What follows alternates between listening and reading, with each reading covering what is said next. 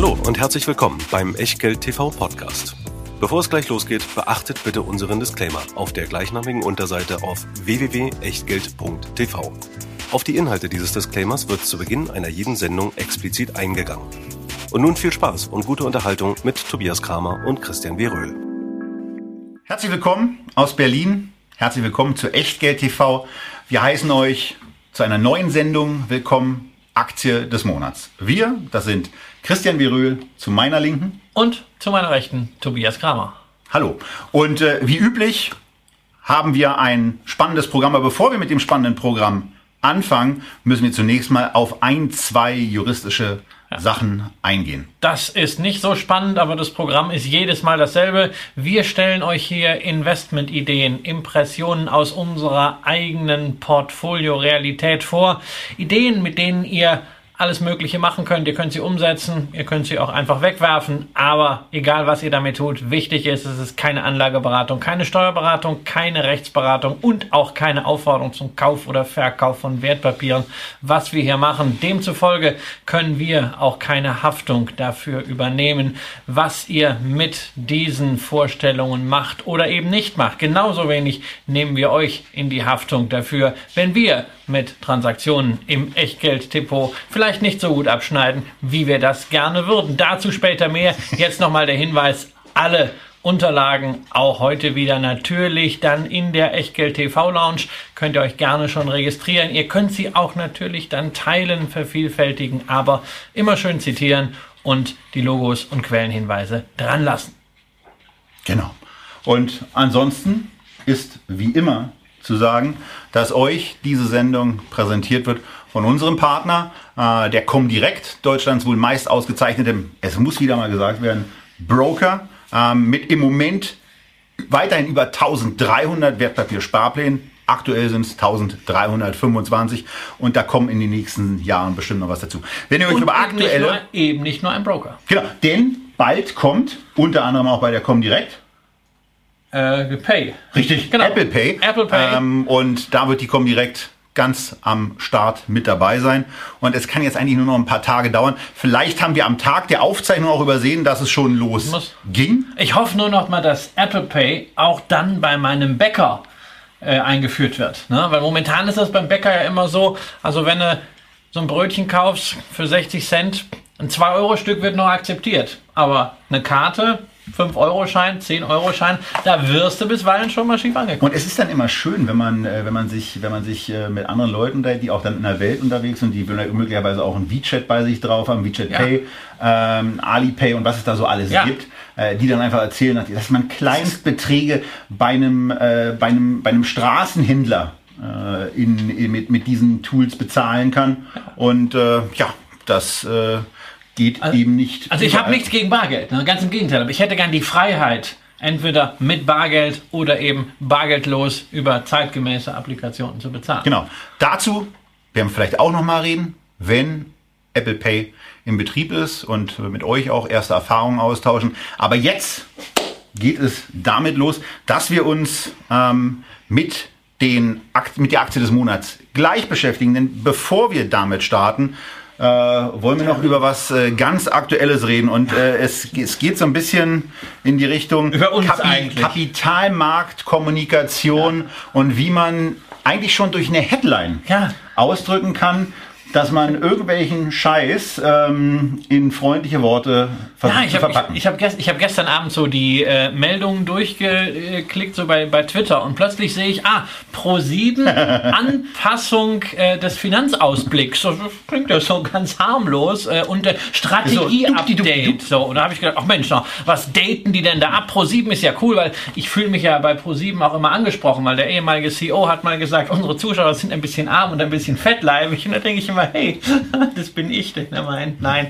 Ähm, ich habe jedenfalls dann reingeguckt und das war keine Anpassung des Finanzausblicks, das war kein Strategie-Update, sondern das war eine geharnischte Gewinnwarnung, die Ankündigung, dass man nochmal 400 Millionen Abschreibungen höchstwahrscheinlich aus einem Studiendeal hat und außerdem äh, die Dividende. Für viele Anleger ja ein großartiges Argument, diese Aktie nach wie vor zu kaufen, äh, wird auch mal gekürzt und zwar von der Ausschüttungsquote 80 bis 90 Prozent äh, mal runter Richtung 50 Prozent. Und wir haben es ja schon öfter besprochen, dass die Dividende auf keinen Fall ein einziges Kriterium sein darf, sondern dass es um sowas geht wie aus, wie Payout-Quote, also welchen Anteil hat die Dividende eigentlich am erzielten Gewinn, welche Nachhaltigkeit hat die Dividende, das ist immer ein Schwerpunkt unten rechts im Echtgeld-TV-Porträt bei jeder Aktie. Wer nicht nur das Porträt betrachten will, sondern das Ganze noch ein bisschen ausführlicher haben will, hat möglicherweise schon mal von Christians Buch gehört, das wie nochmal heißt? Äh, cool bleiben und Dividenden kassieren. Hätten wir das auch erledigt. Ähm, und wer es von euch noch nicht gelesen hat, der sollte das tun bevor dann irgendwann auch mal die zweite Auflage kommt. Wie Nein, also damit das, eigentlich aus? Das Buch ist jetzt schon in der fünften Auflage. Ähm, das Problem ist, dass der Autor bislang das Buch nicht abgedatet hat. Aber es wird ständig nachgedruckt, denn es gibt äh, Nachfrage und man muss natürlich auch sagen, äh, da klopfe ich mir gerne auf die Schulter, abgesehen von den Tabellen, die aber im Internet vielfach auch aktualisiert zu finden sind, ist der Text des Buches nach wie vor aktuell. So. Und ähm, ja, das ist, das ist das eine. Aber wir wollen ja, wir haben ja gerade über Pro7 gesprochen und äh, so sieht die Aktie eben äh, aktuell aus, wenn wir uns mal nicht den maximalen Chart angucken, sondern wenn wir mal zehn Jahre exakt zurückschauen, da sieht man eben äh, das, was wir bei Aktien ja auch immer wieder verdeutlichen. Aktien können sich ver X fachen, also der Pro7-Kurs hier im, im Bereich von 1 bis äh, ja, Sie waren, Sie, waren 1, Sie waren mal ein Penny Stock. Und den Penny Stock kriege ich hier vielleicht ja. nicht hin. Aber dann ging es in luftige Höhen rauf auf die 50. Ende 2015 war der Phoenix auf der, aus der Asche am Hochpunkt angekommen.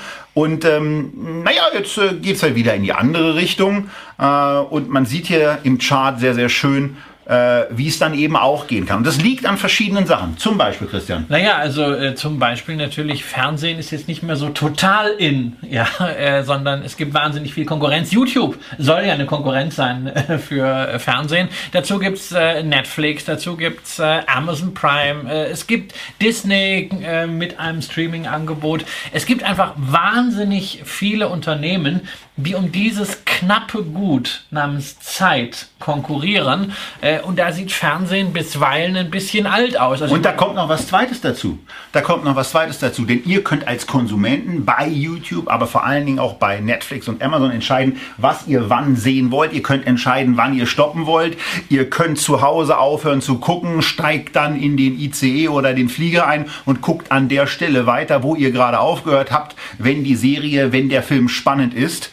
Und damit geht eben die Zeit weg vom normalen TV hin zu diesen Alternativangeboten. Und damit kommt ein zweites Problem mit rein, denn Pro7 refinanziert sich zu nicht ganz unbedeutenden Teilen von verkaufter Zeit. Und zwar an Gesellschaften, die auf ihre Produkte hinweisen, verkaufte Zeit.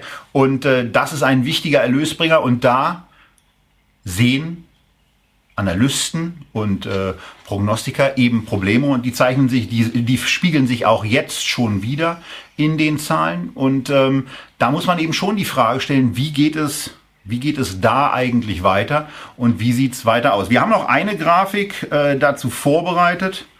Ähm, und das ist mal die Ansicht aus den letzten fünf Jahren, ähm, wie, sich der, wie sich zwei Alternativunternehmen. Und wir haben, wir haben natürlich den Highflyer Netflix genommen. Wir haben eine Amazon jetzt nicht mit dazu gepackt, weil da zu viele Geschäftsbereiche auch mit bei sind, die mit Pro7 nun wirklich nichts zu tun haben. Wir haben auch eine Match.com äh, oder eine Match Group rausgelassen. Ja, also sie haben immerhin Elite-Partner Parship gekauft, da ist ja auch richtig Geld reingeflossen äh, und auch in den weiteren Ausbau dieses Portfolios, aber lassen wir das einfach alles weg. Ja, wir sehen, Netflix hat sich verachtfacht, Disney hat sich immerhin noch verdoppelt äh, in diesem Zeitraum und bei Pro7 äh, ist, haben wir jetzt wirklich eine Erosion äh, und man könnte sagen, Pro7 ist eine der ganz wenigen Firmen, die das Kursziel direkt im Namen tragen. Ja.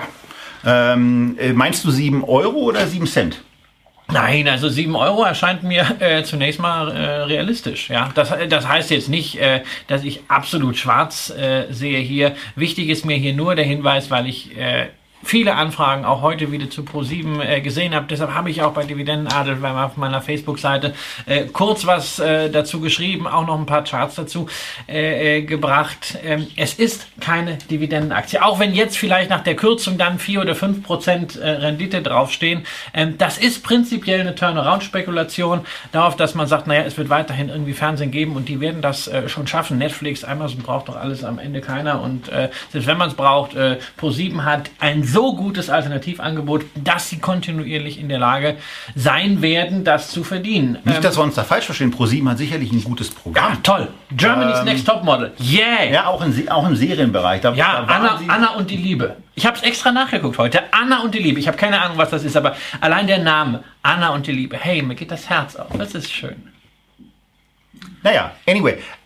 Es geht zumindest darum, die Menschen, die terrestrisches Fernsehen oder wie auch immer man das nennt, man das terrestrisch, ich glaube, man nennt es terrestrisch. Äh, man, also man nennt es auf jeden Fall irgendwie Fernsehen. Das alte, das alte herkömmliche Fernsehen, wo es auch immer herkommt, über eine Antenne aus einer Dose oder sonst was. Da haben wir ein Problem und äh, Pro7 hat damit auch ein Problem und hat es jetzt, äh, wie haben Sie das schon gesagt, Anpassung? Anpassung äh, des, äh, der Finanzprognose, ja. Finanzausblicks, genau. So. Und damit, ähm, Gut, das, also, mal, das mal zu was ganz Aktuellem. Ähm, aber wir wollen jetzt das machen, weswegen ihr mit großer Wahrscheinlichkeit äh, auch eingeschaltet. Ja. Wir wollen euch jetzt wieder zwei aktuelle Vorschläge ähm, ja, bringen und anraten. Pro 7 äh, war es schon mal nicht. Wo wir, wo wir der Meinung sind, da könnte ähm, trotz bestimmten äh, Konkurrenzsituationen, die auch diese Unternehmen haben, ähm, sich ein Investment lohnen. Und ich fange heute mal an.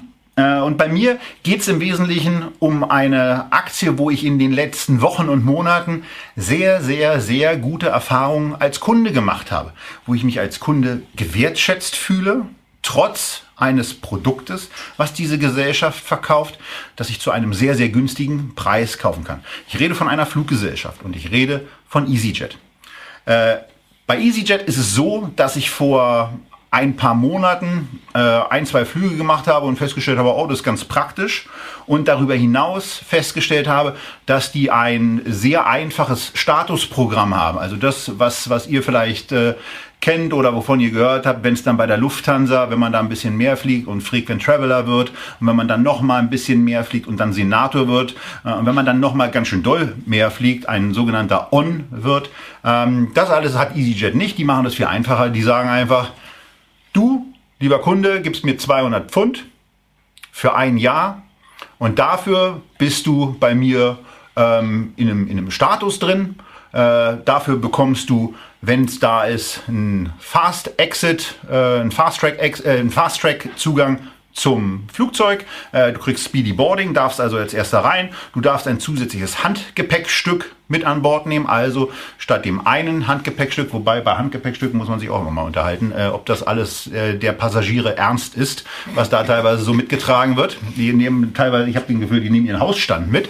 Ähm, und man hat darüber hinaus auch noch die Möglichkeit, sich ähm, einen Sitzplatz zu reservieren, was anderweitig eben Geld kostet. So, das kostet bei einem Roundtrip, also einem Hin- und Rückflug, in der Regel so 25 bis 30 Euro, wenn man wirklich die guten Plätze haben will. Also man spart pro Flug schon mal 30 Euro. Ähm, ich hatte in diesem Jahr ungefähr 20 Roundtrips, die ich mit EasyJet gemacht habe, habe damit also schon mal ungefähr 600 Euro gespart. Dafür habe ich 200 Euro ausgegeben. Das ist das Erste. Das Zweite ist, ähm, dass wenn EasyJet dann irgendwann erkennt, dass man wirklich öfter fliegt und nicht nur sagt, ich möchte diesen Komfort haben, äh, dann nehmen Sie einen so einen sogenannten Flight Club auf und da kann man dann zu extrem guten Konditionen äh, umbuchen und ich habe das diese Woche eben zweimal gemacht, als ich ähm, einen Düsseldorf-Flug, ähm, den ich sowohl für mich als auch für meinen äh, Zertifikateberater, Chefredakteur Ralf Anderes gebucht hatte, eine Umbuchung vornehmen musste. Und diese Umbuchung ging sehr gut ab. Ich musste dafür nichts bezahlen, keine Umbuchungsgebühren, die normalerweise eben auch anfällt für auch da die Kunden, die in diesem Flight Club nicht drin sind. Also da werden Vielflieger auch sehr, sehr gut gestellt. Naja, und wenn wir uns äh, das jetzt alles angucken, auch angucken, dass man als Kunde dabei sehr, sehr schnell durchkommt und äh, angenommen wird und dann auch gut behandelt wird, dann ist es erstmal so eine Situation, wo man sagt, ey, wir haben ein aus meiner Sicht in dem Bereich wirklich tolles Unternehmen. Mit der Lufthansa bin ich regelmäßig unzufrieden. Die kriegen es seit 15 Jahren nicht mal hin, äh, auf dem E-Mail-Wege einem eine Rechnung zur Verfügung zu stellen. Äh, das geht bei EasyJet auch deutlich besser. Am besten war es bei Air Berlin. Aber die Zeiten sind ja leider vorbei. Und jetzt sind wir eben in der Situation, dass wir ein grundsätzlich gutes, ein tolles Unternehmen haben. Und da müssen wir uns eben mal angucken, wie sieht es eigentlich mit den Sachen an, die wir uns bei Echtgeld dann eben ganz gerne anschauen. Also wie sieht eigentlich die Bewertung aus? KGV erwartet für 2018 10,6. KGV 2017 15. Dadurch wird schon deutlich, okay, da tut sich offensichtlich einiges beim Gewinn. Zumindest wird das erwartet. Ähm, wir sehen darüber hinaus auf der, auf der linken Seite, dass es in den letzten Jahren beim Jahresüberschuss beispielsweise schon ein paar Probleme gab. Und äh, da muss man dann eben auch sagen, naja, die Ölpreise sind in den letzten Jahren und äh, vor allen Dingen im letzten Jahr dann schon wieder gestiegen. Das sieht man auch sehr, sehr gut im Kurs. Aber wir haben hier das, was Warren Buffett eben ganz gerne damit beschreibt. Wir haben ein tolles Unternehmen zu einem guten Preis und äh, wir haben eben kein gutes Unternehmen zu einem sensationellen Preis, sondern wir haben ein wirklich tolles Unternehmen, ein sehr, sehr gut funktionierendes Unternehmen zu einem attraktiven Preis. So, und das ist etwas, wo ich dann sage, das kann man sich mal angucken. Und was auch noch dazu kommt, bei Fluggesellschaften ist ja ganz, ganz oft ein Thema. Ja, die behandeln ihre Mitarbeiter so schlecht. Stichwort Ryanair. Ähm, da hört man so das eine oder andere. Und deswegen dachte ich mir, guck doch mal auf so einem Bewertungsportal für Arbeitgeber nach. Da gibt's ähm, eine Seite, die relativ groß ist, die haben wir hier. Glassdoor heißen die. Und die haben für EasyJet zum Beispiel 299 Bewertungen gesammelt. Und die durchschnittliche Arbeitgeberbewertung für EasyJet ist 4,1. Die erste, die jetzt hier im Bild erscheint, schreibt toller Arbeitgeber, darauf aber gar nicht so stark achten.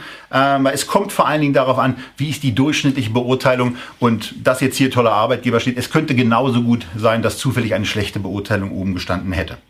Das ist also das, wie es bei EasyJet aussieht. Und wenn man sich dann mal im Vergleich anguckt, wie zum Beispiel eine Ryanair abschneidet mit 2,7, wie zum Beispiel eine Lufthansa abschneidet mit 3,6 oder wie auch eine hervorragende Fluggesellschaft, mit der es wirklich ein Vergnügen ist zu fliegen, Singapore Airlines abschneidet, dann sieht man, dass dieses Unternehmen für den Passagier das eine oder andere tut und dass sich offenbar auch die Mitarbeiter da wohlfühlen, was ja dann auch schon mal eine gute Sache ist.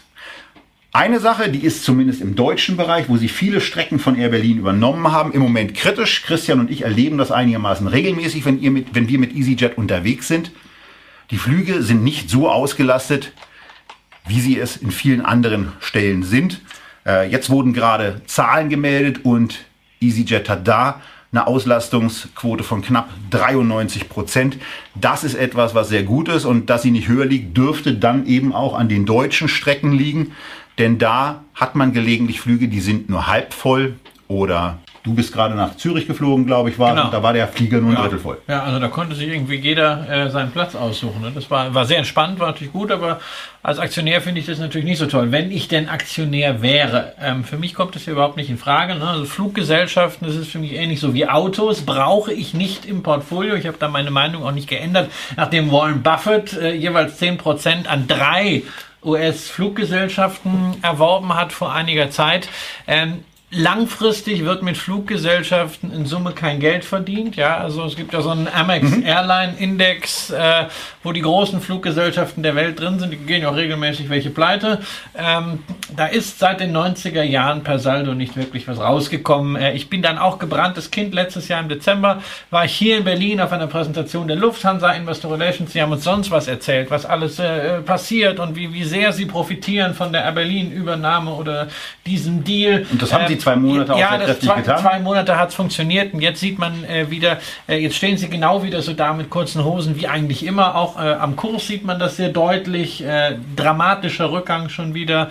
Ähm, also für mich ist es einfach eine, eine Branche, wo ich sage, da muss ich nicht äh, drin sein, selbst wenn ich natürlich die äh, Leistung von EasyJet respektabel finde. Ja, Insbesondere auf der Finanzseite Äh, denn äh, 300 Millionen mehr in der Kasse zu haben, äh, als man an Schulden hat, das ist schon ordentlich. Das ist also ordentlich und ungewöhnlich Gesellschaften. negative Nettofinanzverbindlichkeiten sieht man sehr, sehr selten. Also in diesem Segment, der ja nun doch äh, von finanziellen Glücksrittern die meistens kein Glück haben, dauerhaft zumindest nicht äh, geprägt ist, ist das eine richtig solide Aufstellung. Bist du schon engagiert? Nein, ich bin noch nicht investiert. Ich will noch mal vielleicht auch diese Gründe sagen, was wir auch kann. Also ich bin selber nicht in EasyJet investiert. Es war zugegebenermaßen auch eine relativ kurzfristige Entscheidung, die heute Vormittag nach einem äh, Positiverlebnis fiel, äh, auch weil die andere geplante Alternativanlage ähm, einen massiven Mehraufwand in der Vorbereitung äh, nach sich gezogen hätte, was ich im Moment nicht bringen kann. Aber die Aktie finden wir, wie wir schon in der letzten Sendung auch gesagt haben,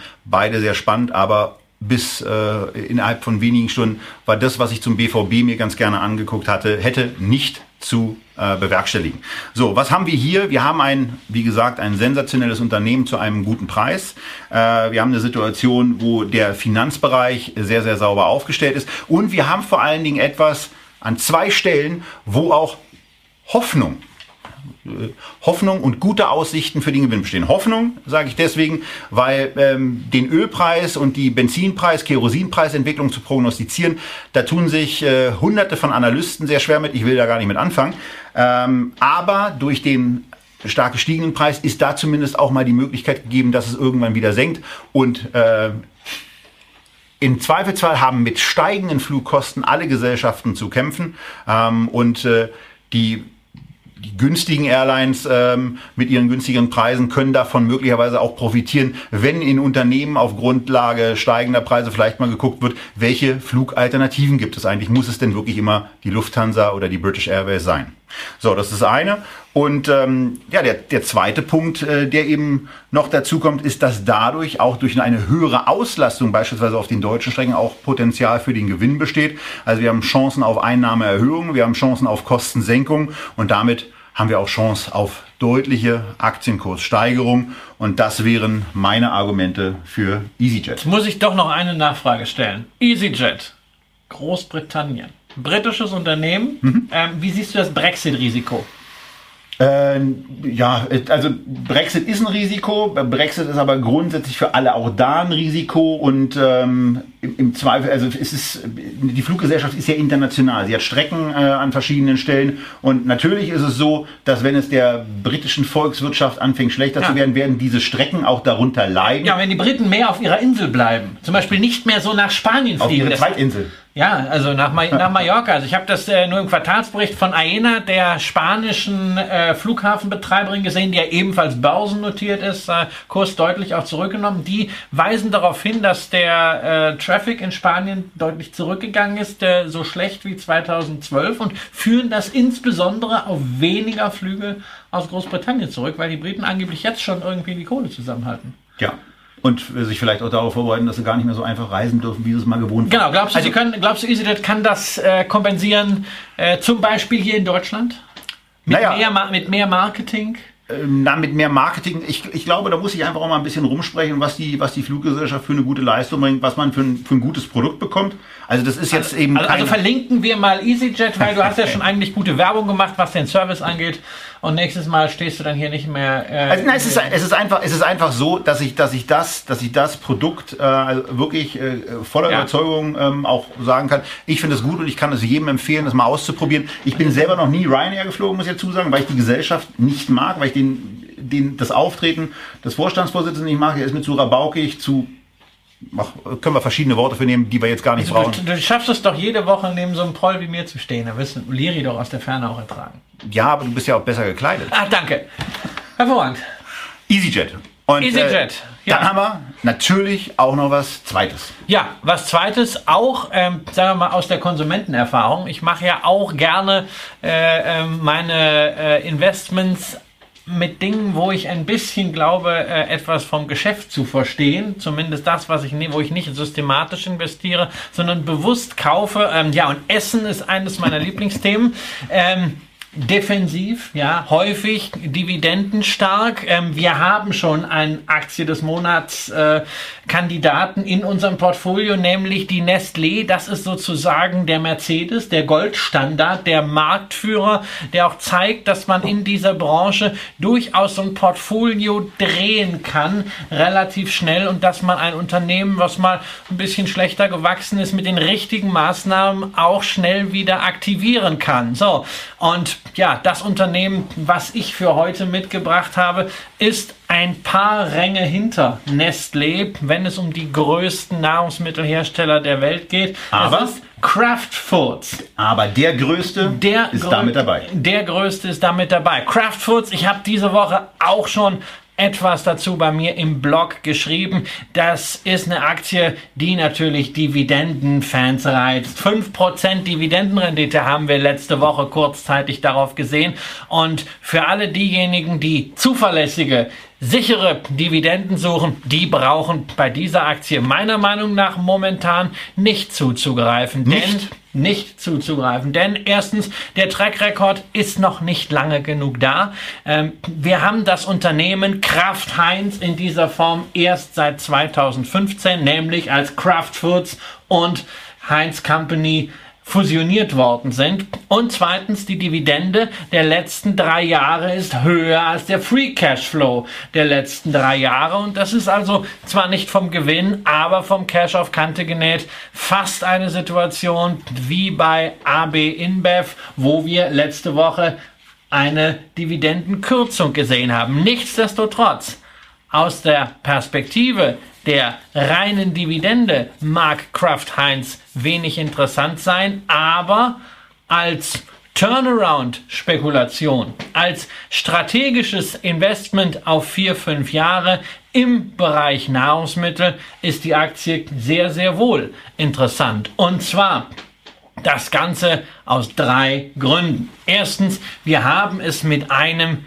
der großen, der starken internationalen Player zu tun. 80 Prozent der Umsätze werden in den USA gemacht mit Marken, die jeder kennt. Also natürlich Kraft, natürlich Heinz Ketchup. Da kommt aber dazu Oscar Myers, also die Wiener Würstchen, das Vertriebsrecht für Capri Sun, die Capri-Sonne. Die Oskar Mayer Pfeife von der. Na wunderbar. Die haben- die haben- die haben sie in Oma kommt, kommt also auch mit, mit dazu. Ähm, es ist Philadelphia in vielen Regionen mit dabei. Also bekannte Marken. Na, die sind natürlich momentan nicht so in Mode. Natürlich ist Mac and Cheese von Kraft, äh, das passt nicht so wirklich zum Gesundheitsbewusstsein vieler Menschen. Deswegen sehen wir stagnierende Umsätze. Deswegen sehen wir leicht schrumpfende Erträge. Aber nach wie vor wird dort richtig viel verkauft. Und wir sollten auch nicht vergessen, selbst wenn Kraft momentan damit kämpft, dass die Rohstoffpreise gestiegen sind, dass man aber gleichzeitig die Preise im Handel nicht so gut erhöhen kann. Wir bewegen uns hier bei Kraft Heinz bei ein, auf einer Marge gemessen im EBITDA von 28 Prozent. Das ist ein ziemlicher Hammer. Das ist ein Hammer. Ja, also wenn wir McCormick nehmen, die äh, dieses Jahr rund 40 Prozent zugelegt haben, ein lupenreiner Dividendenadelwert, ähm, die somit als das Maß aller Dinge äh, gelten, was Rentabilität und Aufstellung angeht. Naja, die sind gerade mal bei 20 Prozent. Die meisten anderen Unternehmen auch. Das heißt also, Und McCormick war, glaube ich, auch die Aktie, die nochmal deutlich höher bewertet ist. ja, McCormick? McCormick ist mit einem 30er KGV bewertet. Äh, Also geringere Marge, aber doppelt so hohes Kapital. Genau, genau. Läuft. So, also das heißt, wir haben hier äh, bei allen Klagen über äh, Gesundheits, äh, über ein Sortiment, das zu fetthaltig, zu kalorienhaltig, zu cholesterinhaltig ist, haben wir eine großartige Marktposition und nach wie vor eine sehr, sehr hohe Marge. Zweites Argument, was mir hier wirklich gefällt, du hast es gerade angewiesen, sie sind nicht die größten, aber der größte ist dabei. Die Fusion von Kraft und Heinz zu Kraft Heinz wurde damals orchestriert von 3G Capital, das ist der Jorgo Lehmann, der auch bei AB InBev steht und Sag von mal, Warren Von wem? Buffett. Jorgo Lehmann Das klingt doch gut. Jorgo. Ja, äh, und von Warren Buffett. Warren Buffett, größter Aktionär, 26 Prozent, 3G Capital 23 äh, Prozent. Äh, das heißt also das wirklich sehr, sehr, sehr stark. Und man muss das ganz offen sagen. Sie haben den bestmöglichen Großaktionär, den man haben kann, wenn es um Zugang zu den Kapitalmärkten geht. Und das ist und, schon ein Thema. Und natürlich auch Refinanzierung. Ja, das ist ein Riesenthema, weil die Schulden zu hoch sind. Ja, die Schulden liegen äh, ähm, bei äh, 32 Milliarden. Ähm, das ist gemessen äh, am Eigenkapital recht entspannt. Gemessen am EBIT von äh, EBITDA von 8 Milliarden ist, äh, ist, es, ist es halt schon eine ziemlich heftige Hausnummer. Ähm, Allerdings mit Buffett im Hintergrund kann man sich das durchaus leisten. Denn wenn man ein genau. sinnvolles Projekt hat, dann wird er es finanzieren, solange er nicht die Lust verliert. Bei IBM hat er die Lust verloren. Allerdings die Position könnte man damals auch abstoßen. Hier die 26 Prozent einfach so raushauen, das wird nicht so einfach äh, gelingen. Insofern vermute ich mal, er wird dabei bleiben. Drittes Argument, was mir bei Kraft Heinz gut gefällt, bislang die Story. Sie machen keine Verzweiflungsaktionen. Wir haben hier zum Beispiel mal gesprochen über General Mills, ein Unternehmen, was auch da steht mit dem Sortiment, das zu Kalorien- und Kohlenhydratlastig ist. Was haben sie gemacht? Sie brauchten was anderes. Sie haben zum 23-fachen EBITDA einen Tierfutterhersteller übernommen und sich ohne Warren Buffett über beide Ohren verschuldet. Da muss ich natürlich sagen, solche Verzweiflungsaktionen, die sieht man bei Kraft Heinz wahrscheinlich, weil Buffett dabei ist, auch nicht. Und ich hoffe, das bleibt so. Es wird immer wieder spekuliert. Eine Übernahme von Campbell Soup. Ja, die haben die gleichen Probleme und Minus mal Minus ergibt nicht Plus. Stattdessen hoffe ich, dass Kraft Heinz dem Weg treu bleibt, nämlich das Sortiment behutsam weiterzuentwickeln. Sie haben einen Inkubator gegründet, der kleine Food Brands gerade im Naturbereich nach vorne bringen soll mit der Vertriebspower von Kraft Heinz und sie machen kleine Übernahmen. Sie haben in Kanada gerade ein Unternehmen gekauft, Ethical Brands, wo es wirklich um ethische Kaffee Produktion geht. Man kann über eine App nachverfolgen, wie der Kaffee gerade produziert wird. Mhm. Das ist etwas, das ist Millennium-kompatibel und man braucht halt drei, vier solche Brands, die man dann mit dieser Power von Kraft in der Produktion und im Vertrieb hochziehen kann. Ja, oder man kann, bestimmte Produkte, Millionen. man kann bestimmte Produkte eben auch in bestehende Brands Richtig. reinziehen und bestehende Brands um gesunde, healthy Foods ähm, ausbauen. Genau. Das ist ja auch eine Variante, die man, die man machen genau, kann. Das, und genau das, genau das ist das äh, äh, Kalkül. Da sind wir dann auch schon bei der Frage, warum ausgerechnet jetzt? Ja, also die Zahlen letzten Freitag waren richtig ernüchternd.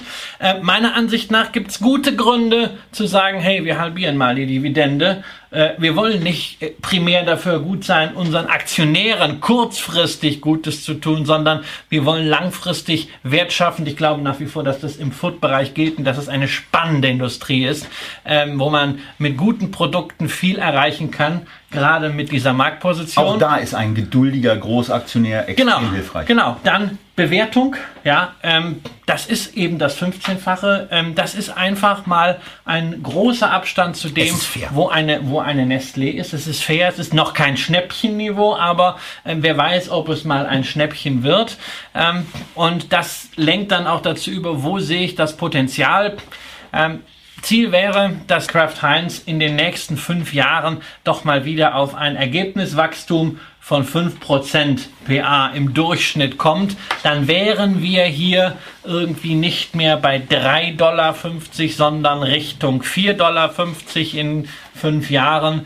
Und dass man die Aktie dann auch mal wieder so bewerten darf, wie man andere Defensivaktien, namentlich eine Nestlé bewertet, aktuell mit einem 20er KGV. Da muss natürlich auch der Gesamtmarkt mitspielen, das ist klar. Aber wenn wir einen 20er KGV und 4,50 äh, Dollar nehmen, würden wir also über ein Kursziel sprechen in fünf Jahren von rund 90 Dollar, aktuell zwischen 50 und 55. Das heißt 70 Prozent, wenn das alles gut geht. Wie gesagt, kein Dividendenplay. Wer Dividende sucht, Sicherheit sucht, bitte Nestlé abbiegen, sondern strategischer Nahrungsmittelplay für Anleger, die ähnlich viel Zeit haben wie Warren Buffett und die auch durchaus damit leben können, dass der Kurs auch nochmal, wenn das Sentiment weiter schlecht bleibt, deutlich nachgeben kann. Was mir an dem Unternehmen sehr gut gefällt, ist zum einen diese Schuldengeschichte, die Christian angesprochen hat. Äh, wir haben im Vorfeld auch nochmal nachgeschaut und äh, was hier gelingt, ist, dass Kraft Heinz sich sehr, sehr günstig refinanzieren kann.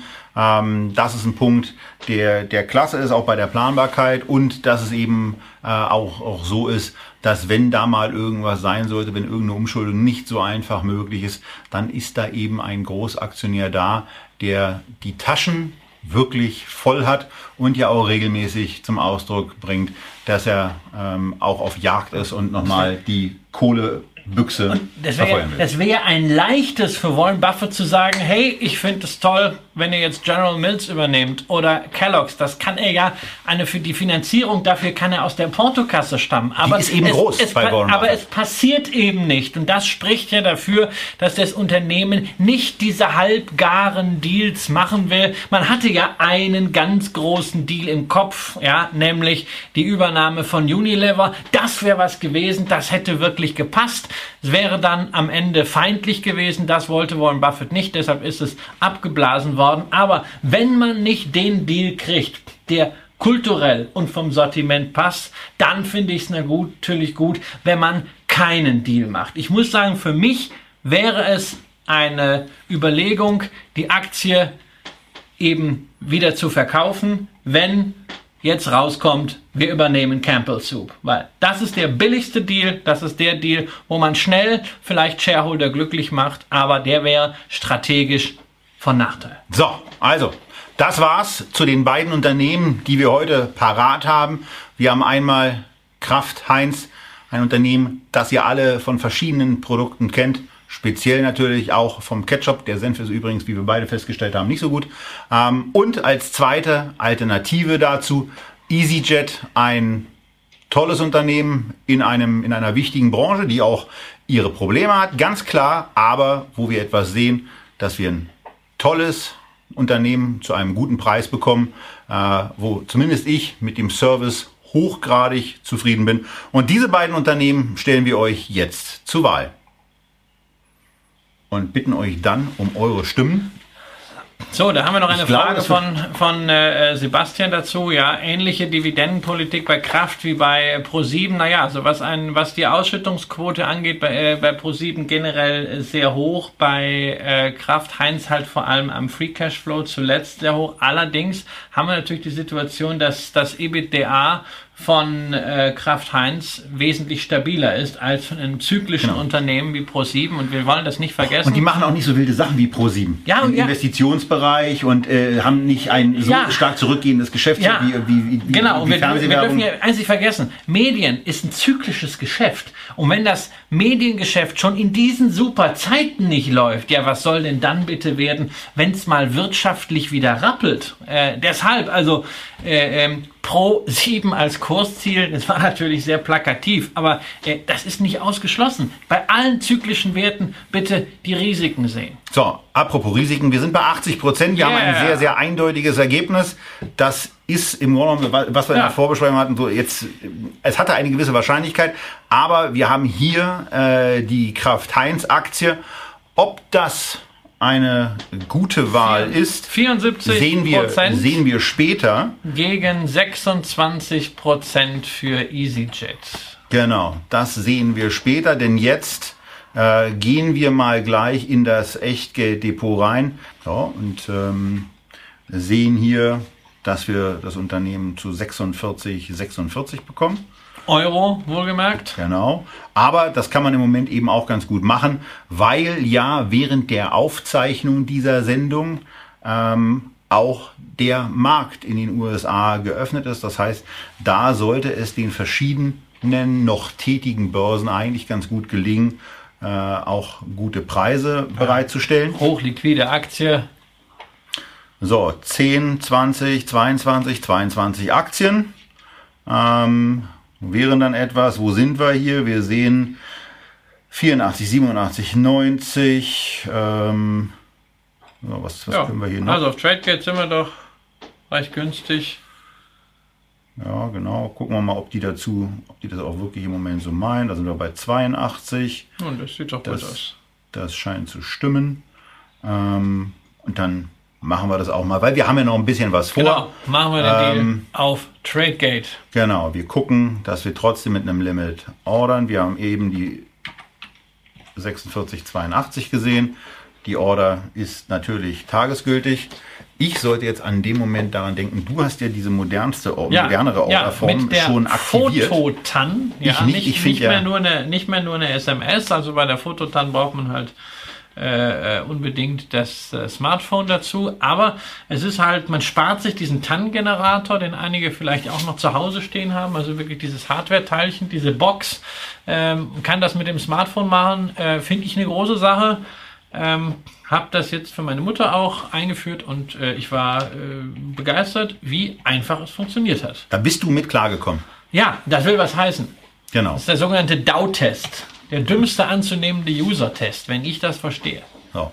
Also, wir schauen noch mal kurz nach. Wir kaufen Kraft Heinz mit dieser WKN. Wir kaufen 22 ja. Stück.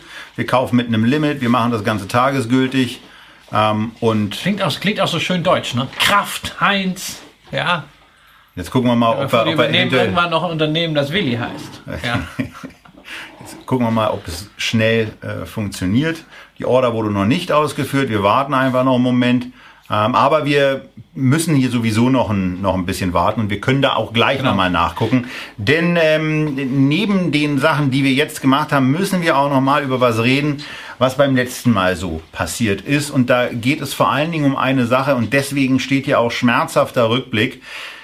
Beim letzten Mal erinnert ihr euch vielleicht, äh, die ihr live dabei wart, die die es als Aufzeichnung sehen, werden das nicht erinnern, dass wir ein bisschen verspätet begonnen haben, weil unsere Software nicht funktioniert hat. So, von daher waren wir hier so ein bisschen äh, in einem anderen Modus, ähm, konnten vor allen Dingen auch keine Live-Übertragung der, der, des Order-Prozesses machen und haben dann gesagt, naja, kaufen wir später.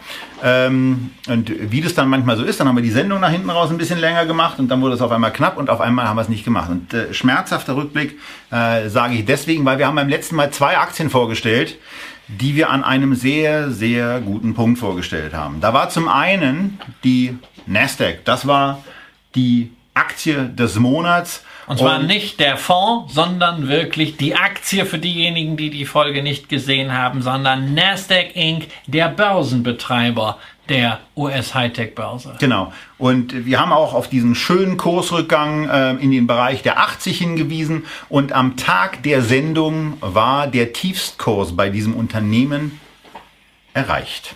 Äh, und äh, ich sage, ich habe ja letztes Mal gesagt, ne? Timing is a bitch, aber manchmal machen Bitches auch Spaß. Und hier ne, wäre unsere Sendung vom Timing optimal gewesen. Ja. Wäre.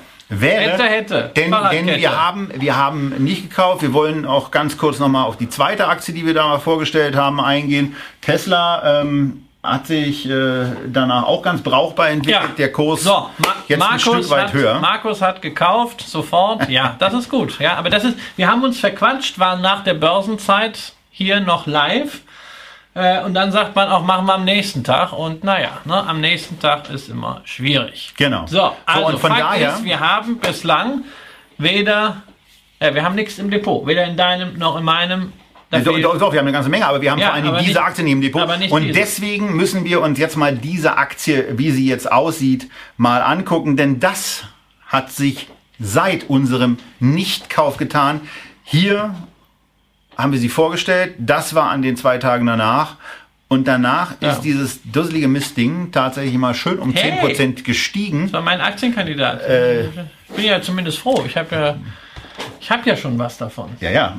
Ich habe von meinem Aktienkandidaten von der, ja, letzten, Sendung auch eine ganze Menge. Das äh, vermute ich. Ähm, das reicht bald für ein Auto. Äh, das wäre das wäre doch gut, ja. ja. Wenn der mal in Deutschland dann geliefert wird, das Tesla Model 3.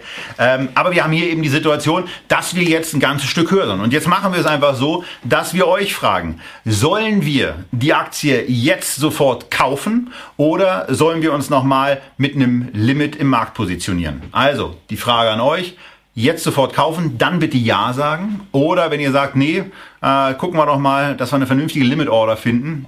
Welches das ist, sehen wir dann gleich. Äh, dann bitte Nein ankreuzen und da brauchen wir eure Antworten jetzt. So, einige schreiben es schon in die Kommentare rein. Vielen Dank. Aber dann jetzt auch bei der Abstimmung mitmachen. Das ist dann einfacher. Sonst kriegen wir das nicht ausgewertet. Genau. So. So, ich guck mal, ich guck mal hier noch, hier ist eine etwas längere Frage. Ja, das ist also ein paar Fragen sind auch dann für hinterher. JM Smucker wurde gerade nachgefragt. Kommen wir hinterher gerne drauf zurück. Haben wir auch schon Hinterher. eine Einschätzung gemacht? Hinterher. Für die Leute, die live zuschauen, ist das ja keine Neuheit. Aber für die Leute, die in der Aufzeichnung zuschauen und sich möglicherweise fragen, naja, was soll ich mir dann eigentlich die Zeit nehmen, um dann irgendwie äh, am, am, in irgendeinem Donnerstag oder Freitagabend um 18 Uhr äh, vor so einer, vor, vor der Kiste zu setzen und genau nicht dieses On-Demand, was wir ja selber ganz toll finden, zu Genau. nutzen. Ganz einfach. Wir machen grundsätzlich nach der Sendung immer so eine halbe, dreiviertel, Letztes Mal- letztes Mal ein bisschen mehr. Spitze dann auch Ja. mal eine Stunde 15 Ja. äh, nochmal weiter ähm, und äh, haben äh, mehr oder also wir haben nee, nee, weniger intensiv ist er nicht. Der ist schon sehr sehr intensiv, Ja. weil wir noch viele Fragen beantworten und uns Genau. dafür auch gerne Zeit nehmen. Also deswegen auch nochmal der Hinweis: Seid bei der Live-Sendung dabei, So. ähm, wenn ihr bestimmte Sachen habt. Aber jetzt haben wir Wahlbeteiligung 84 Prozent sagt. Prozent. So, also Wahlbeteiligung 84 Prozent und 65 Prozent sagen. Das amtliche, das amtliche Endergebnis ist 65 für Nein und damit sind wir in dem Bereich, dass wir also uns mal wir wollen, angucken dass müssen. wir sofort kaufen. Ja. Don't think twice, it's all right. Nein, wollen Sie nicht. Die Frage war, sollen wir sofort kaufen? Ja oder Okay, nein, dann ah, Limit Order. Ich habe die Frage. also von daher. Ich habe gedacht, wir fragen, sollen wir mit Limit ordern. Also So, machen wir jetzt mit und, Limit. und was, wa- jetzt ist, jetzt ist eben die Frage, wenn wir uns den Kurs angucken, ähm, gehen wir auf den Halbertrag oder sagen wir, die Börse gibt nochmal nach und wir geben, wir legen die Order einfach mal irgendwie mit 82 Euro rein. Ähm, ja, mach du mal mit 82, ich mach da ein bisschen höher. Ja, Okidoki. So, wir kaufen also Nasdaq. Wir kaufen bei 82 12 Stück. Ähm, wir kaufen, hatte ich die jetzt gerade, Moment mal, jetzt muss ich mal kurz, wir, wir, haben, wir kaufen garantiert nicht an der Nasdaq, sondern wir kaufen dann eben auch äh, hier in Deutschland, denn sonst wird es ein bisschen wilder. Ähm, so, was haben wir hier? Dann müssen wir eben den so, also das waren die. so, die- 82, ja. 82 waren 90, waren irgendwie knapp unter 10 Prozent. Also sind wir hier bei 80, sind wir hier bei 4, äh, 64. Ja, das kommt ungefähr hin. Äh, Quatsch, nicht 64, sondern 74. 74 und damit sind wir bei knapp 14 Aktien. Das ist dann besser. 14 und dann nehmen wir, dann nehmen wir jetzt mal.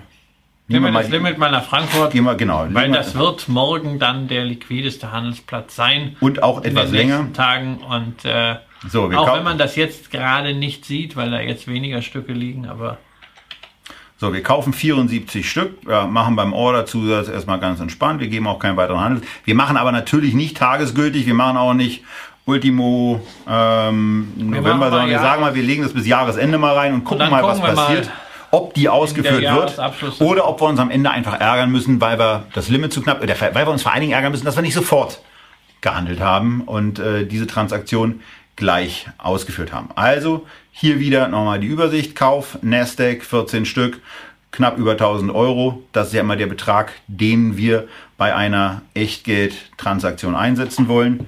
Ich fordere wieder ähm, eine mobile TAN an. So, und wo wir jetzt eben auch wieder schauen, äh, und hier garantiert auch sofort sehen, natürlich wenn die ist diese Order, wäre, natürlich ist diese Order passiert. noch nicht ausgeführt worden, aber ähm, dann haben Sie im wir haben da, genau. und können da auch immer überprüfen, wie der Status unserer Orders ist. und können hier eben auch vermelden, dass wir, Wir sind Kraft jetzt Heinz, Kollegen von Warren Buffett. genau, die haben wir nämlich gekauft für die limitierten 46,82 Euro. Nach. Also, hey, Warren, Warren, wir sind hier Kollegen. Jetzt, ja. jetzt, jetzt Investment Buddies. Super, Ähm, großartig.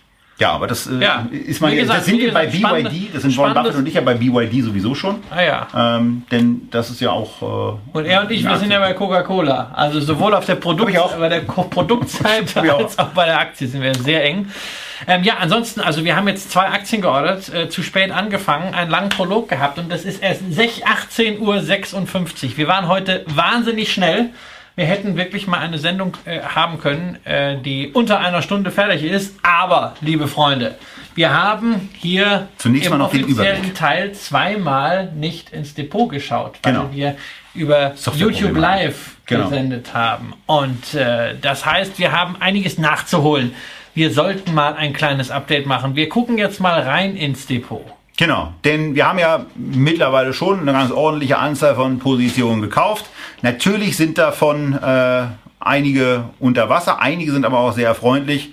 Erfreulich, wir, wir haben irgendwann mal ähm, mit dem Comdirect-Kollegen die Alibaba gekauft. Und das war eine ganz spannende Entwicklung. Die hat sich nämlich erst sehr, sehr positiv ja. entwickelt und dann hat sie sich auf einmal genau in die andere Richtung ähm, gedreht. Ja, lag ja 20, 25 Prozent im Plus. Ja, jetzt aktuell 8% im, im Minus.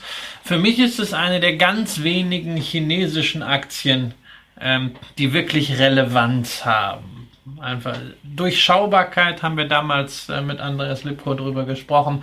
Ähm, ist extrem schwierig zu sagen, was gehört jetzt eigentlich genau. dazu und wem gehört das und ist das nur ein Branding oder gehört denen wirklich da was am Geschäft und so. Aber äh, es ist der Japan, der, der asiatische Internet-Brand. Äh, und für mich eine Aktie, äh, die man weiterhin haben sollte. Genau. Und deswegen fühlen wir uns damit auch weiterhin wohl äh, mit dem Titel, den Andreas hier empfohlen hat ähm, und sagen da einfach, das sind Entwicklungen, die man dann ja. eben mal aushalten muss. Genauso bei einer Alphabet, mit der wir uns grundsätzlich sehr wohlfühlen. Da. Und natürlich eine Aktie, ja. mit der wir uns ganz besonders wohlfühlen. Ja, also da muss ich, da muss ich echt sagen, da habe ich mich total gefreut. Ne? Also und zwar jetzt nicht wegen der Wertentwicklung, aber äh, 17 Prozent, das ist jetzt fein. Äh, ich habe die Aktie auch mal ein bisschen höher gekauft, auch mal ein bisschen tiefer privat und äh, das ist gar nicht das Thema. Aber ich fand einfach ähm, die Zahlen, die Quartalszahlen, die vor wenigen Tagen gekommen sind, richtig schön, weil es zeigt einfach ein Unternehmen, ähm, das sich auf diese Herausforderung, die durch Amazon gekommen ist,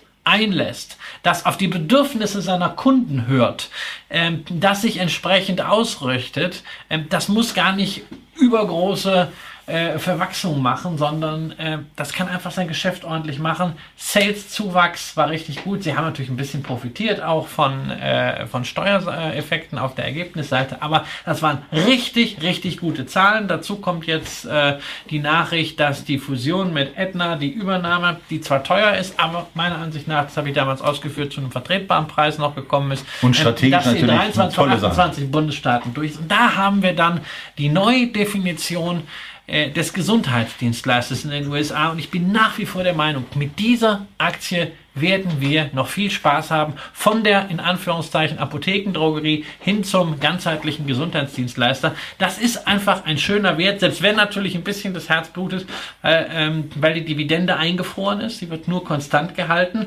um die Schulden abzustottern. Und da muss ich sagen, okay, ich eine Aktie habe, das ist die richtige Strategie. Das ist das, was ich auch bei AB InBev jetzt gut finde. Und das ist auch das, wo ich sage, hm, das wäre jetzt nicht der Grund, warum ich bei einer Kraft Heinz ausscheiden würde, sondern ja. wenn sie irgendwie verrückte Dinge machen.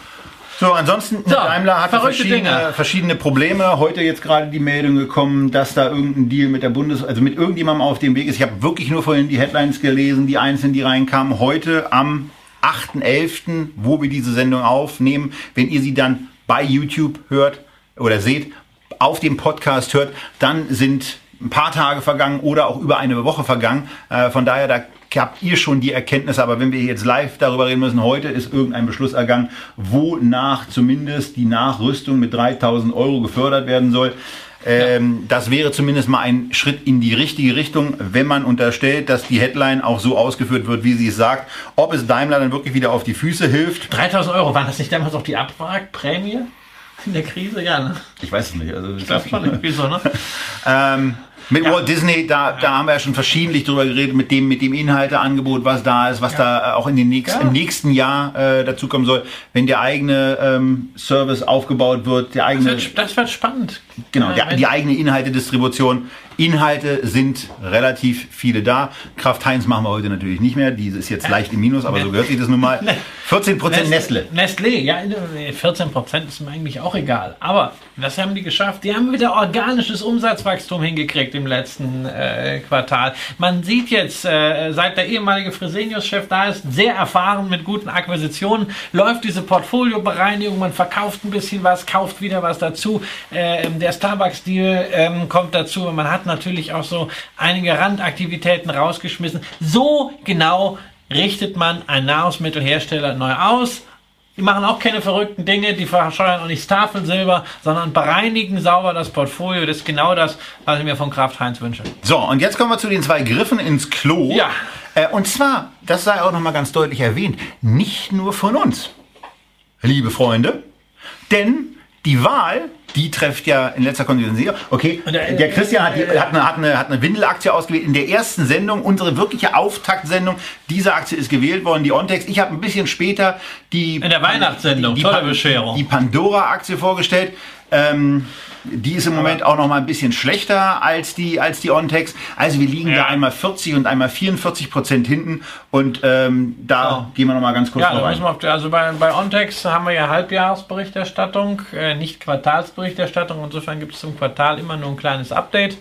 Ähm, und dieses Update war positiv. Äh, was man sich vorgestellt hatte vom EBITDA ist ziemlich genau getroffen worden, auch alle anderen Kennzahlen. Das ist in line. Ähm, dann würde sich natürlich wünschen, dass die Schulden etwas stärker äh, abgebaut werden könnten. Äh, das ist immer gut, aber da die ähm, Zinsen im Euroraum wo länger noch niedrig bleiben werden als in den USA, ist es nicht ganz so kritisch. Ähm, das ist eine Aktie, wo wir äh, inzwischen sukzessive Comfort bekommen, um da auch aufzustocken. Genau, und da kann eben die Situation sein, dass wir da auch mal ja. sagen, die stellen wir jetzt entweder als Kandidat von Christian oder von mir ja. oder auch als gemeinsamen Kandidaten neben unseren beiden sonstigen Kandidaten wieder nehmen für einen Nachkauf heraus, weil wir dann auch bei einer genaueren Betrachtung zu der Überzeugung kommen, jetzt dann. könnte der Moment sein, wo man sagt, wir haben ein tolles Unternehmen. Christian hat es ja damals mit den Worten zusammengefasst, geschissen wird immer. Ähm, und darum das ist mit Knaufspruch. Du hast das auch gesagt. Wir Als können, also, jeder kann sich die Sendung Gut. übrigens nochmal angucken. Mit einem relativ schäbigen Hintergrund, äh, mit einem, mit einer noch etwas merkwürdigen Tonqualität. Das alles ist jetzt ein bisschen Wie besser. Alles begann, ja. Performances sind auch ähm, an vielen Stellen äh, dann besser als bei Ontex und auch bei Pandora, der ja. Schmuckhersteller, der ähm, eine ganz, ganz tolle Investor Relations Arbeit macht unglaublich gute Präsentationen hat, äh, toll aufbereitetes Zahlenmaterial und sich blöderweise nicht an diese Prognosen hält. Und das gleich mehrfach. Zuletzt da, wieder diese Woche. Ja, und da ist dann einfach das Vertrauen vom Kapitalmarkt weg. Es werden Sachen angepasst. Das war jetzt lustigerweise auch eine Situation äh, wo man zuerst äh, mit Abschlägen reagiert hat, dann hat die Aktie ja, positiv die Aktie, Aktie, die Aktie hat äh, nach der jüngsten Meldung minus 15% eröffnet und hat den kompletten Verlust im Laufe des Tages äh, wieder aufgeholt, weil äh, da haben Leute gesehen, naja, also eigentlich ist es doch das, womit wir gerechnet haben. Und genau. wir müssen jetzt auch nicht rumrechnen, ob sie jetzt 2% mehr Umsatz oder 2% weniger Umsatz machen, weil äh, bei der Marge ist das fast egal. Es muss halt einfach mal irgendwo der Eindruck nur entstehen. Genau, das Margenziel wurde ja auch gesenkt. Ja, es muss halt der Eindruck mal entstehen, dass die ihren Laden im Griff haben. Genau. Und das haben sie nicht. Und deshalb, deshalb ist die Aktie mit hatten einem sie nicht. wahnsinnig aberwitzig niedrigen äh, äh KGV ausgestattet. Genau. Das und ist jetzt, Misstrauen. Jetzt, genau, das ist Misstrauen. Jetzt muss man eben gucken, auch hier werden wir jetzt nur nicht tun, sondern wir warten wieder auf diesen Entspannungszustand ab. Sagen da auch, das Maximale, was wir mit einzelnen, einem einzelnen Titel verlieren können, ist 100 Prozent. Wir wollen das nicht unbedingt abwarten und wir glauben auch nicht, zumindest nicht im Moment, dass das passieren wird. Aber ähm, wir wissen, nach unten ist das Risiko begrenzt, nach oben ist es aber wie bei jeder Aktie unlimitiert. Und wir sind hier in der Situation, dass jetzt auch durch diese offensichtlich geänderte, da wurden ja ein paar Personen auch ausgetauscht, durch diese geänderte Kapitalmarktkommunikation auf einmal so etwas auskommt wie, okay, Sie fangen nicht mehr an, irgendwelchen Blödsinn zu labern. Sie haben auch ähm, Margenziele angepasst. Sie haben angekündigt, sich von bestimmten Läden dann auch zu trennen, wenn die nicht vernünftig laufen. Also eigentlich völlige Selbstverständlichkeiten. Ja. Ähm, aber sie haben das zumindest mal angesprochen und auch die eigene Fehlbarkeit in irgendeiner Form mal zu einem Thema gemacht. Das kann also, nie schaden. Es gibt ja eine Blaupause dafür, nicht, wie das da gerade läuft. Das ist Hugo Boss. Ja, da haben wir dieselben Sachen erlebt. Diesen Überschwang, diese Expansion, diese ganzen neuen Läden, äh, die, die schlechte Kapitalmarktkommunikation. So, dann Chef raus, Läden zu und inzwischen ist der Laden wieder halbwegs auf Kurs. So, das ist die Blaupause, so muss es da auch laufen. Genau, das wäre ideal und hoffentlich, hoffentlich sind wir dann in einer solchen Situation, dass wir auch hier ähm, das meinen, rechtzeitig zu erkennen. Also ob es dann wirklich so sein wird, wissen wir dann auch erst ein, zwei, drei Jahre später. Aber äh, das ist noch eine Chance. Samsung war ich ehrlicherweise kurz davor, die nochmal vorzustellen, aber da reicht der zeitliche Abstand noch nicht. Ich hat dieses Falthandy begeistert. Nee, nee, also, Nee, also ich- Falthandy, Falthandy kam heute oder gestern Falls kam der Artikel gestern, raus. gestern auf der Entwicklerkonferenz. Ich habe es ich hab's nur gesehen in, der- in der Bild. Ja, Äh, irgendwie so ein Handy, was man falten kann und zwei Displays haben. Äh, Braucht man total. Ne? Es ist Total einfach ein unglaublich breit aufgestelltes Unternehmen, die Zeigt zumindest tolle die technologische, Telefone äh, machen, Kompetenz, ja. die tolle Fernseher machen, die tolle Kühlschränke Ist das machen. eigentlich, wenn, das, wenn dieses Klapphandy dann äh, ähm, Feuer fängt, muss man es nur zuklappen, oder? Geh du doch schon mal Getränke holen. ähm, also von daher, Samsung, Samsung. tolles Unternehmen, extrem günstig bewertet, breit aufgestellt, ähm, äh, So. war auch eine Überlegung. SAP, da kommen wir in der Jahresendsendung zu Genau. dem Vergleich, wie, wie sich eigentlich dieses Sparplan, Genau, und bei- da müssen wir nämlich beide Depots nebeneinander. Christian hat damals in der Sendung direkt gekauft. Ich habe einen Sparplan angelegt, 5 mal 200 Euro waren wenn ich das richtig erinnere. Der ist jetzt fertig, also ich bin fertig investiert ähm, in SAP und habe 9,759 Stück. Ich glaube, du hast damals ein paar mehr Aktien bekommen für deine 1000 Euro. Kann, kann sein, weiß ich nicht auswendig. So. Also ich, was ich weiß, unsere letzte Position Siemens, äh, der erste Dividendenzahler des Jahres 2019, zumindest im DAX. Äh, heute, wo wir die Sendung äh, aufzeichnen, haben sie sich erklärt, nach 3,70 Euro dieses Jahr wird es Ende Januar 2019 3,80 Euro geben. Also wieder mal die ja fast schon üblichen 10 Cent mehr. Äh, alles das, was wir zu Siemens damals gesagt haben, hat sich bestätigt. Siemens ist langweilig. Äh, diese Langeweile wäre General Electric Aktionären sehr, sehr willkommen. So, Freunde, das war's mit dem Update im Depot. Und jetzt Jetzt kommen wir zu einem Thema, was Von Torra in seinem bei Sky neu gestarteten Fußball-Talk ganz gerne damit umschreibt, Freunde, wir müssen reden. Ja. Und genau das Gleiche trifft auch darauf zu, was wir jetzt vorhaben. Denn wir machen jetzt mal einen Blick zurück in die zwölf Monate seit Echtgeld bestehen und wir haben spannende Sachen für euch, wir haben amüsante Sachen für euch, aber wir haben auch nicht ganz so schöne Sachen für euch. Und das zeigen wir euch jetzt mal in einer Tabelle, die wir hier vorbereitet haben. Christian, erklär mal ein bisschen das, ganz- was wir hier ganz, sehen. Eine ganz äh, simple Tabelle ähm, erstellt mit äh, einem, Pro einem Docs. Produkt, was wir, dessen Muttergesellschaft wir auch in der äh, Aktie des Monats haben, nämlich äh, Google Docs. Da hat man die Möglichkeit, äh, Kurse direkt zu integrieren über Google Finance. Und wir haben einfach mal die Käufe, die wir live hier getätigt haben, plus die Kandidaten, die ihr nicht haben wolltet, gegeneinander gestellt aus den verschiedenen Sendungen. Äh, Das ist jetzt etwas, was äh, ja im Podcast recht schwierig ist. wir müssen auf die Zahlen dann genau, eingehen. wir müssen auf die Zahlen eingehen. Für verweisen, verweisen die, auf die Live zu für die Live-Zuschauer auf rechts Genau. oben. Diejenigen, die es vor sich haben, äh, blau ist das, was wir live gekauft haben. Das ist also das, was ihr gewählt habt. Und für die Podcast-Hörer sei da gesagt, dass sich diese Live-Käufe mit minus 4,63 Prozent naja entwickelt haben. Wir sehen das gar nicht als dramatisch. Nö, Wir müssen auch sagen, nicht, die Börsen sind ja in den letzten zwölf Monaten auch nicht unbedingt grandios gestiegen. Außer den USA und wir haben auch einige US-Titel dabei gehabt. So, und dann haben wir aber auch natürlich mal die Alternativen angeschaut. Und die Alternativen, liebe Freunde der Schwarmintelligenz, sind um durchschnittlich 12,26 Prozent gestiegen. Ne? Also minus 4 Prozent bei dem, was wir live gekauft haben, versus 12 Prozent plus bei dem, was ihr nicht wolltet. Und das macht natürlich neugierig. Ja. Äh, das macht natürlich neugierig. Was sind denn da eigentlich so äh, die Highflyer gewesen in den letzten zwölf Monaten? Und da schauen wir uns einfach mal, wir fangen mal mit den Top 5 an. Und äh, wir haben das ja vorher schon gemacht, äh, müssen jetzt aber, Ja. da es auch wieder Live-Kurse reingespielt werden, äh, uns angucken, ist das immer noch so. Aber das Bild ist da eben Ja. äh, ernüchternd, So. weil wir in der Situation sind, dass wir wirklich Die fünfmal die Alternativaktien haben, die nicht gewählt wurden. Und das sind die fünf Top-. Top-Entwicklungen aus Ja, Echtgeld zwei, TV. zweimal TripAdvisor, Tesla, SodaStream, wollte auch keiner, und Nomad Foods.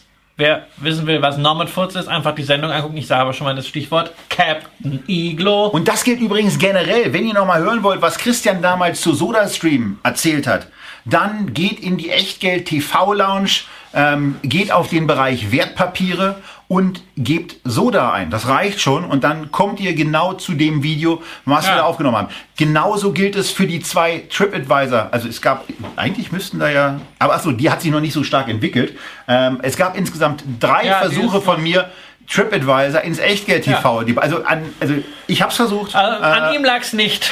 ähm, ich Ich hätte, ich hätte auch noch einen Versuch mit SodaStream gemacht, aber Pepsi war schneller. Das war nämlich auch die Situation. Einen Monat, einen Monat nachdem Christian SodaStream vorgestellt, ich glaube, ich hatte Samsung in der Sendung. Du hattest Samsung. Und Samsung es war das deutlichste worden. Ergebnis. 10% wollten SodaStream. Alle haben gesagt, geh mich weg mit dem scheiß Wasser. Ja. ne? Ja, So. also von daher 61 Prozent Also. und bei einer Tesla, das äh, ähm, hatten wir ja eben schon, äh, da sind es eben 41 Prozent seit der Vorstellung im letzten Monat. Äh, auch da Ja. sei noch mal gesagt, wer sich das Video noch mal angucken will, kann das machen. Wir Und warten. TripAdvisor, das sollten wir dazu sagen, gerade am heutigen Tag, weil äh, die Zahlen gekommen sind, die alles bestätigt haben, was du in den drei Sendungen äh, dazu gesagt hast.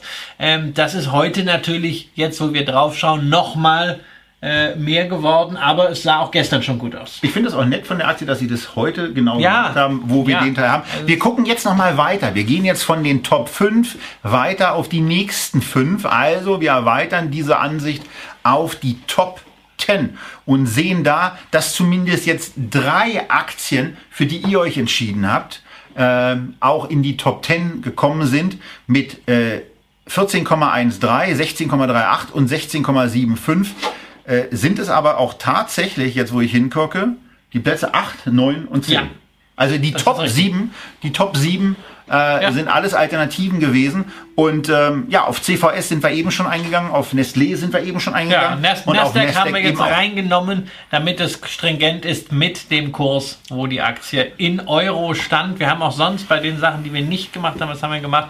Wir haben den Briefkurs, den Schlusskurs von diesem Tage jeweils in Frankfurt genommen, weil die Frankfurter Kurse auch die. Und da könnte man, also da, da muss man dann eben auch sagen, also ich meine, für Nasdaq, da haben wir uns äh, gerade unmittelbar vor der Sendung schon drüber geärgert und äh, sind eigentlich in der Situation, da müssten wir uns eigentlich selber für Ohrfeigen. Ähm, äh, tolles Unternehmen, wir waren auch beide sehr, sehr positiv, ähm, auch in Ja, der Sendung, aber wir waren in der Zusatz, äh, auch Aufregung. Angespanntheit mit dem, mit dem äh, YouTube-Video und äh, der Situation, äh, wo wir eben ja auch ganz gerne die Wir sind doch jetzt um halb neun rausgegangen. aufzeichnen. Das sollten wir auch sagen. So. Genau. So, Das, ähm, das als kleine augenzwinkernde Message an euch und ein bisschen ans Bilanz dafür, äh, was wir in den letzten zwölf Monaten an Aktien hier vorgestellt haben. Wir sollten noch mal kurz schauen auf die Genau. Flop-Performer. Auch das können wir machen.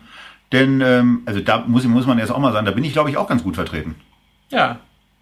Bei dir ist halt generell ein bisschen extremer So. als bei mir. Also die, die, die Top, die Top, die, nee, die Flop 5. Die Flop 5 von Echtgeld TV sind Pandora. Äh, auf die sind wir eben schon eingegangen, ähm, genauso wie auf die, auf die Ontex.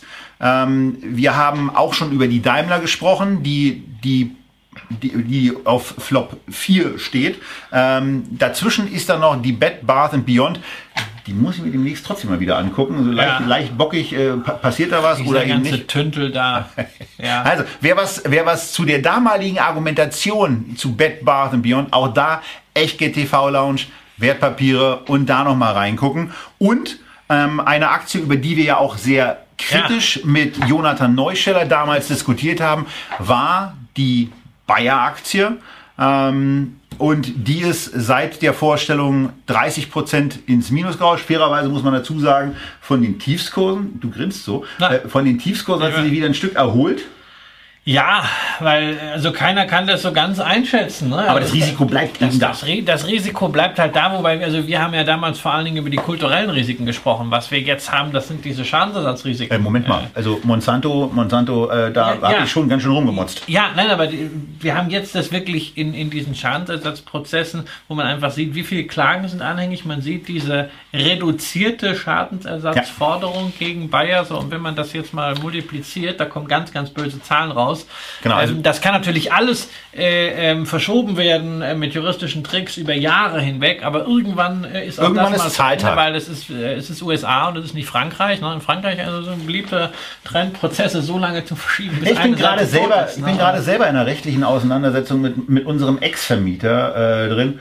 Eine Versicherungsgesellschaft, die uns relativ äh, merkwürdig versucht abzukochen und Ja, ähm, so, und das- ja, wo das- ich einfach das sage, Dinge- das, das kann man natürlich, das kann man natürlich machen. Ja. Kläger haben da auch äh, möglicherweise begrenzt Zeit, im Gegensatz zu einem Unternehmen, was relativ unbegrenzt Zeit hat, weil Menschen, äh, die geschädigt sind, sind darauf angewiesen, dass irgendwann mal Geld kommt. Ansonsten sind sie möglicherweise Genau. tot. Ähm, das sollte bei dem Unternehmen zielgerichtet nicht passieren. Aber Bayer bleibt eine, ähm, unter, eine, eine unter Risiko Ja. und auch unter unternehmerischen Gesichtspunkten ähm, eine, eine, eine harte Diskussion. Einmal die Prozessrisiken und dann ähm, nur weil Monsanto nicht mehr Monsanto heißt, bleibt es trotzdem äh, ein ja, nicht wirklich äh, Die böseste Firma der Welt, wie manche Leute behaupten. Gut, also ich bin, Schöne ja, ich bin, ja, ich bin ja ethisch eher so, ne? Unbeleckt. Äh, muss auch sein als genau. Lobbyaktionär. Genau. Ähm, ja, wie gesagt, heute war es ein bisschen länger mal der Blick ins Depot, aber wir hatten einiges aufzuholen. Genau. Alles weitere machen wir dann jetzt gleich im Anschluss. Die vielen Fragen. Nehmt ein bisschen augenzwinkernd. Äh, Dass wir mal mit euch über die Auswahl reden müssen. Wir hoffen, dass ihr müssen in ja den über nächsten zwölf Monaten äh, mehr äh, Glück, ein besseres Händchen dabei habt. Ansonsten ist das natürlich auch der Grund, weshalb wir nie von Musterdepots sprechen, weil wir eben zu wenig Einfluss darauf haben. An sich sollten wir so ein Gesamtdepot machen und alles irgendwo zusammenwerfen. Wir müssen mal gucken. Ja, aber dann wird es auch zu viel, irgendwie zu Genau. unübersichtlich. Also ähm, wir, wir schauen mal, wir vertrauen euch, die nächsten zwölf Monate laufen bei eurer Auswahl besser. Genau. Und das war es am heutigen Donnerstag, zumindest in der Live-Sendung, äh, zur Echtgeld TV. Und äh, dann bleibt uns jetzt noch der Hinweis auf den 16.11. Da geht es weiter mit Echtgeld TV Feedback 1811b. Wir hatten ja schon die A-Sendung und äh, weil wir diesmal die Feedback-Box extrem lange auf hatten und äh, 170 Unternehmen hatte Nils, glaube ich, dann Ja. zum Schluss gezählt, 170 Unternehmen gesammelt haben. Also eine Sendung schaffen wir da nicht. Wir schaffen es auch nicht in zwei. Ähm, wir Aber- wählen jetzt äh, für die kommende Woche dann die Unternehmen noch aus. Ähm, und wenn uns noch was Geschicktes einfällt, äh, beteiligen wir euch da auch dran. Ansonsten müsst ihr da auf uns äh, euch verlassen und uns vertrauen, dass wir die richtigen Aktien wählen. Wir freuen uns auf jeden Fall auf euch, wenn ihr am Freitag, dem 16.11. um 18 Uhr live mit dabei seid und ähm, euch für die Zeit nach der Live-Sendung oder nach der Aufzeichnung vielmehr dieser Live-Sendung dann noch ein bisschen Zeit nehmt, äh, damit wir noch ein bisschen so plaudern können. Denn das machen wir jetzt mit den Leuten, die heute live dabei sind. Wünschen euch als YouTube-Zuschauer oder als Hörer des Podcasts jetzt aber einen schönen Tag, einen schönen Abend, eine schöne Woche, ein schönes Wochenende. Bleibt gesund und seid beim nächsten Mal wieder mit dabei. Tschüss.